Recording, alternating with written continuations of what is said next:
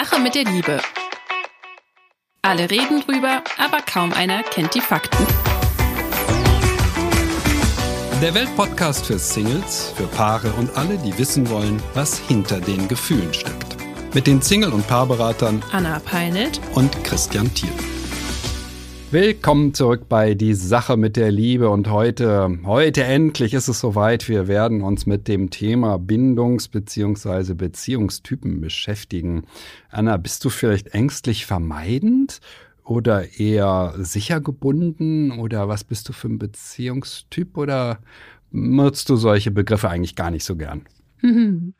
Ja, also ich kann auf jeden Fall sagen, ich war ängstlich vermeidend. Also dieser ambivalente Typ, der beide, beides, das Potenzial für beides in sich trägt. Das ist ja nochmal, würde ich sagen, auch eine spezielle Kombination, die man da treffen kann. Wie sieht es bei dir aus?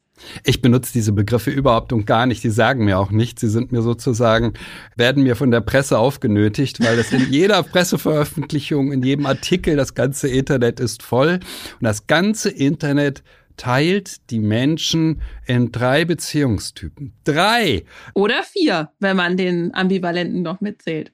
Oh, meine Güte. Nein, das ist mir zu wenig, das ist mir viel zu wenig. Das geht nicht. Das geht wirklich ja. gar nicht. Also es ist, man kann nicht Menschen da draußen in drei Typen einteilen und sagen, so sind die.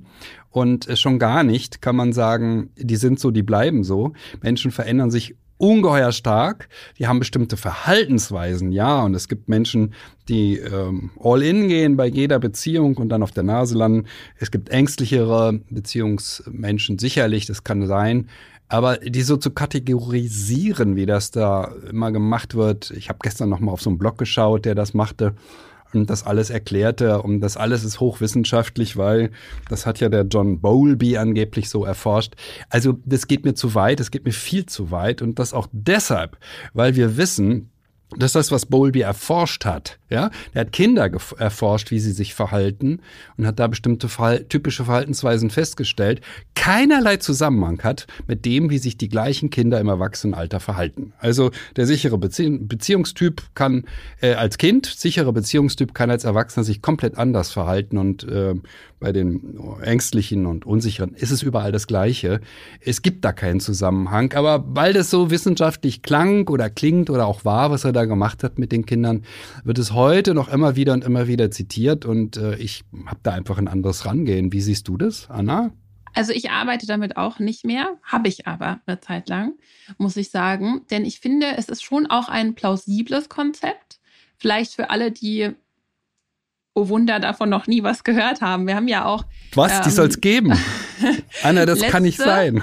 War das letzte Folge, in der wir ähm, auch mal die innere Kindarbeit angesprochen haben. Und die basiert ja wiederum auch genau darauf. Ne? Es gibt ja die, die sagen, die haben eigentlich ein super gesunde, gesundes inneres Kind. Das sind dann übersetzt die sicher gebundenen. Dann aber auch die, die bestimmte Erfahrungen gemacht haben, in Bezug auf Grenzen wurden überschritten in der Kindheit. Ich wurde, ich habe die Erfahrung immer wieder gemacht, ich bin nicht wichtig und ich kann auch, ich kann mich nicht ausdrücken, ich kann mein, ich werde übergangen und das werden dann sozusagen jetzt mal ganz einfach gemacht die Vermeider. Und die anderen, die Ängstlichen, die haben in der Kindheit die Erfahrung gemacht, ähm, ich werde verlassen. Und verlassen werden kann ganz vieles darstellen und auch eine Grenzüberschreitung oder ein, meine Bedürfnisse sind nicht wichtig. Das ist ähm, natürlich auch, da der Interpretationsraum sehr groß. Und dann gibt es die, die vierte ähm, Kategorie Menschen, die machen die Erfahrung, dass sowohl ihre Bedürfnisse oftmals übergangen werden ähm, oder nicht gehört werden und gleichzeitig ähm, sie auch abgelehnt werden. Und das sind dann die sogenannten Ambivalenten. Um das einfach nur mal kurz angesprochen zu haben. Und ich finde, es ist schon auch, man kann äh, viele Zusammenhänge auch im Erwachsenenalter herstellen, wenn die Person nicht in den Spiegel geguckt hat, nicht an sich gearbeitet hat. Denn es ist ja so, das haben wir ja selbst auch schon oft besprochen, die ersten Lebensjahre sind sehr, sehr prägend. Und wenn ich bestimmt, ähm, ja, zu bestimmten Schlüssen komme über mich, über das andere Elternteil, über das gleichgeschlechtliche Elternteil, über das andersgeschlechtliche Elternteil, und dann die Erfahrung mache, okay, ich bin nicht wichtig oder ich werde sowieso immer wieder verlassen, da kann das schon sehr stark prägen. Aber was du sagst, ist ein ganz, ganz wichtiger Punkt. Es gibt auch Leute, die haben einen ganz schwierigen Hintergrund, die haben eine äh, schwierige, schlimme Erfahrung gemacht und die sind heute, würde man sagen, sehr sicher gebunden und sehr wohl in der Lage, eine ähm, ja, eine erfüllte, sichere Beziehung zu führen, sich ganz einzulassen und haben das nötige Selbstvertrauen, um sich auch nicht abhängig zu machen in der Partnerschaft. Und das ist. Darf ich da gerade, darf ich da gerade, weil das ganz, ganz wichtig ist, ich sehe es genau wie du, aber das Gegenteil gilt eben auch, ja. Es gibt auch Leute, die sind unglaublich mhm. sicher gebunden, ja, eher wie sie, sie bilden eine Partnerschaft und behaken sich nur. Sie schaffen es überhaupt nicht, ein gutes Paar zu sein. Auch das gibt es, ja. Also schlechte Erfahrungen im Elternhaus heißt nicht, dass die Menschen später sich genauso verhalten. Die können ganz andere Verhaltensweisen an den Tag legen und besonders harmonisch und alles war supi im Elternhaus heißt nicht automatisch gibt eine super Partnerschaft, sondern kann auch bedeuten, äh, die beiden haben nicht gelernt, auch mal was zu geben. Die sind einfach zu, ich sage mal, nennen das dann Prinz und Prinzessin äh, mäßig. Ähm, das heißt, ich benutze, was Bindung angeht und wie ist jemand aufgestellt im Elternhaus, viel, viel mehr Begriffe als diese drei oder vier, die wir gerade hatten. Ähm, und wenn ich feststelle, ah, er ist sicher gebunden, könnte man jetzt sagen, aber er war der Prinz und sie war die Prinzessin, dann weiß ich, welche Probleme die haben werden. Prinz und Prinzessin werden sich die Augen auskratzen, äh, wer im Recht ist und wer mehr bekommt und werden nicht, haben nicht vor, füreinander da zu sein. Ja, das nur als, also als Erweiterung die, die schlechte Erfahrungen gemacht haben, können super Beziehungen haben. Das ist möglich. Das sieht man auch oft. Und die, die gute Erfahrungen gemacht haben im Elternhaus und da eigentlich rundum glücklich waren, können wirklich sehr, sehr schwierige Partnerschaften auch führen. Und einer der Punkte, der dafür, dazu beiträgt, ist die Frage, hat jemand auch gelernt, etwas zu geben, für andere da zu sein? Das ist der zentrale Moment von Partnerschaft. Wer das nicht gelernt hat, egal aus welchen Gründen, ob das Elternhaus schwierig war oder wie in meinem Fall, ja, ich habe sicherlich äh, kaum gelernt zu geben. Das musste ich immer wieder lernen äh, als äh, junger Mann, ähm, dass es in Beziehung darauf ankommt, zu geben und für jemanden da zu sein, emotional da zu sein. Ja, das war für mich sehr, sehr schwierig anfänglich. Vielleicht auch heute noch ein bisschen, würde meine Frau vielleicht er ergänzen. ähm, aber äh, äh, das ist ein ganz entscheidendes, ähm, ganz entscheidender Punkt. Ja, hat jemand gelernt zu geben? Ja, das ist ein entscheidender Punkt. Aber hier würde ich tatsächlich sagen, vielleicht ist es dann auch meine eigene persönliche Auslegung dass ich diese Theorie dann hier weiterspinnen würde und sagen, na ja, wenn jemand aber gar nicht gelernt hat zu geben, wenn es quasi, ich unterstelle eigentlich dem Menschen schon auch Qualitäten wie Mitgefühl, wie aneinander denken und wirklich in der Beziehung auch sich wirklich nahe sein zu wollen. Und für Nähe braucht man ja auch das gegenseitige Erfüllen von Bedingungen, das Geben und Nehmen, das ist dann ganz wichtig. Und wenn man das nicht gelernt hat, wenn das wie abgeschaltet ist, dann glaube ich, liegt hier auch wiederum eine Prägung vor, dass es doch nicht so sicher ist, all in zu gehen in Beziehungen, dass das wiederum vielleicht auch ähm, eine Form von Vermeidung ist. Und aber ich, auch hier sind wir uns grundlegend wieder einig, denn wir beide sagen ja, also ja, oder ich würde sagen, Beziehungsfähigkeit ist keine angeborene Kompetenz und wenn man sie irgendwie nicht gelernt hat, dann hat man Pech gehabt, sondern man kann das lernen. Gleichzeitig schaue auch ich wirklich hin, was liegt denn unter unter der ganzen Misere, wenn sich zwei treffen und die sind ja oft wie magisch voneinander angezogen. Derjenige, der sich nicht so richtig ganz einlassen will und derjenige, der Angst hat, verlassen zu werden. Das sind ja dann diese sogenannten Drama-Beziehungen. Da wird, wird ja wirklich viel bedient, weil man immer wieder ineinander diese Schmerzpunkte trifft. Und hier einfach zu schauen, was ist denn die Blockade, die eigentlich dahinter liegt? Und diese gilt es aufzulösen und umzuwandeln, denn das ist ein Großteil meiner Arbeit, die ich mache. Also es hat ja immer einen Grund, warum wir nie meiden. Entweder aus Angst vor Vereinnahmung, das ist eben dieser Vermeidertyp, oder aus Angst verlassen zu werden, der Unsichere. Oder eben bei, man bringt beides mit, das gibt es auch. Und hinter der Vermeidung oder dieser Ängstlichkeit, da liegen ja immer auch, wie man sagen kann, hinderliche Glaubenssätze über mich, über die Liebe, über das eigene Geschlecht, über das andere Geschlecht und dahinter liegt dann wiederum immer eine tiefer liegende limitierende Überzeugung. Ich sage es ja immer wieder, fast in jeder Folge, ja, das berühmte Ich bin nicht gut genug oder ich bin nicht liebenswert. Und diese dahinterliegende Blockade, die gilt es aufzulösen und zu transformieren, wenn ich eine erfüllte Beziehung kreieren will. Denn und zu einer Überzeugung, die ich habe, die mich limitiert, gehört immer auch ein Gewinn. Ja, wie beispielsweise, ich muss mich nicht zeigen oder ich kann Kontrolle behalten. Und diesen Gewinn, den muss ich bereit sein, aufzugeben für die Absicht einer erfüllten Beziehung, zu der auch die absolute Nähe und damit auch das Potenzial für, ja, für großen äh, Verlust mit einhergeht. Und im Endeffekt ist es aber, wenn ich mir diese, über, diese limitierenden Überzeugungen anschaue, auch immer nur eine Geschichte. Denn wenn ich dir jetzt die Pistole auf die Brust setze, ja, oder jedem, der jetzt, wenn ihr euch selber mal die Pistole auf die Brust setzt oder an den Kopf und euch selbst fragt, ganz ehrlich, es gibt nur eine Antwort. Findest du wirklich, du bist nicht liebenswert oder nicht gut genug? Dann würden die meisten, die sich diese Geschichte erzählen, eigentlich auch sagen Nein. Und falls du dann doch Ja sagst, kann man auch das transformieren.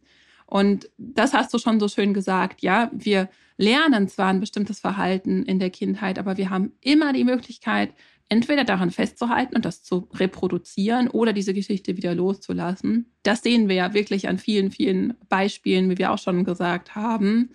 Das liegt aber dann einfach daran, dass bei diesen Menschen, die jetzt erfüllte Beziehung leben, der Wunsch bzw. die Absicht in so einer erfüllten Beziehung mit Nähe größer ist als der Gewinn, ich kann die Kontrolle behalten oder ich muss mich nicht ganz zeigen.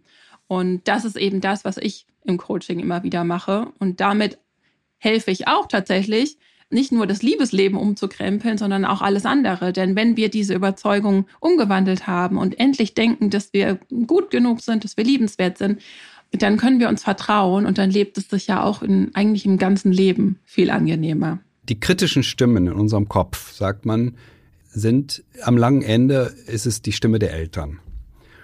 Es ist, sind die Sätze, die wir gehört haben von den Eltern. Und deshalb wollte ich nochmal auf diese Bindungsfrage hinaus.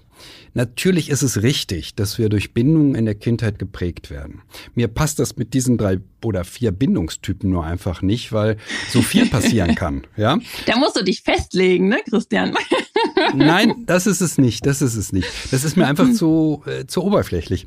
Äh, ich kann mich gern festlegen. Also, ähm, aber anders. Ja, wenn ich jemanden äh, berate, dann sage ich, Moment mal, wie war denn die Beziehung zur Mutter? Damit fange ich an, dann kommt die Beziehung zum Vater. Damit sehen wir schon mal, ein Mensch hat ja mindestens mal zwei. Die meisten haben diese zwei Bindungen, Bindungserfahrungen. Und nicht eine, sondern zwei. Wenn man sie nicht hat, dann ist das auch eine Beziehung. Ne? Also wenn ich gelernt habe, mein Vater oder meine Mutter war gar nicht da, dann ist das ja auch eine, eine tiefe Form von, ich wurde verlassen. Das wiederum genau. prägt genau. auch eine Beziehung. Mhm. Ja, so. Und jetzt kann man ja die Qualität der Bindung auch noch äh, sehr unterschiedlich unterschiedlich benoten. Also ich mache das dann so mit Plus- und Minuszeichen. Aber wenn ich das mache, ja, dann habe ich Plus und Minus und neutral und Plus, Minus, also so eine Ambivalenz. Und wenn Menschen extreme Erfahrungen machen, Doppelplus, es war alles super, Doppelminus, es war alles ganz schrecklich, dann bin ich alleine mit diesen Vorzeichen, wenn ich nur diese wenigen Vorzeichen nehme, schon bei sechs verschiedenen Bindungserfahrungen, die ich mit einem Elternteil machen kann. Und dann kommt noch der andere dazu, das sind nochmal sechs verschiedene Erfahrungen und sechs mal sechs ist 36. Das sind also 36 verschiedene Varianten, die sich daraus ergeben. Das ist mir viel lieber. Das so schön, dass du in letzter Zeit immer hier sowas vorrechnest, deine Theorien. Das also das ist, jetzt kommt ja noch was hinzu, weil hinzu kommt, welche Bindung der Eltern habe ich erlebt? Die, das prägt uns auch, wenn auch in einer anderen Form. Wir müssen nicht äh, die Ehe unserer Eltern wiederholen. Das glaube ich überhaupt und gar nicht. Aber wenn die Ehe sehr schlecht ist, dann kann das äh, sehr lebensverunsichernd auf uns wirken in der Kindheit und unsere, unsere Expansion hemmen, so würde ich es ausdrücken. Da kommen ja noch mal mindestens drei, vier, fünf verschiedene Varianten hinzu, die die Eltern gelebt haben können. Oder nach meinem Schema hier vielleicht sechs, ja. Und dann sind wir schon bei 200 verschiedenen Bindungstypen. Also das ist eher mein, äh, meine Sichtweise. Es gibt ein paar vorherrschende, ja. Es gibt die, die eher aus Plus, Plus, Plus Elternhäusern kommen. Mit Mutter, mit Vater war es gut, die Eltern, elterliche Ehe auch. Und dann gibt es die Minus, Minus, Minus. Alles war schlecht, ja. Das sind so typische Typen, die relativ oft vorkommen. Aber Ansonsten gibt es eine Unmenge, das Leben ist so bunt, das kann man sich gar nicht vorstellen, an eine Unmenge an Erfahrungen, die wir real gemacht haben können. Und das ist mir so wichtig.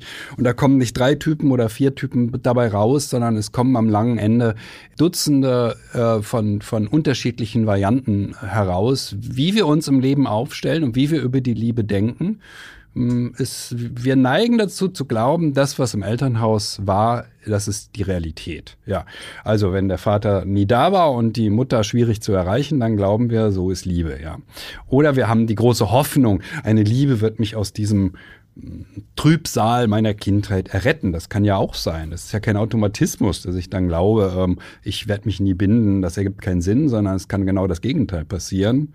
Also, dass ich unglaublich auf Bindung abfahre und denke, jede neue Frau ist äh, die Erretterin meiner armen Seele. Ja, so. Gut, das ist dann auch wieder, ja, ähm, auch nicht ganz sicher. Aber ja, was ich an der, an der Bindungstheorie schwierig finde, wenn ich nicht ganz falsch liege, dann ist ja hier oft die Lösung, such dir, also wenn du unsicher oder vermeidend bist, such dir einfach einen sicheren.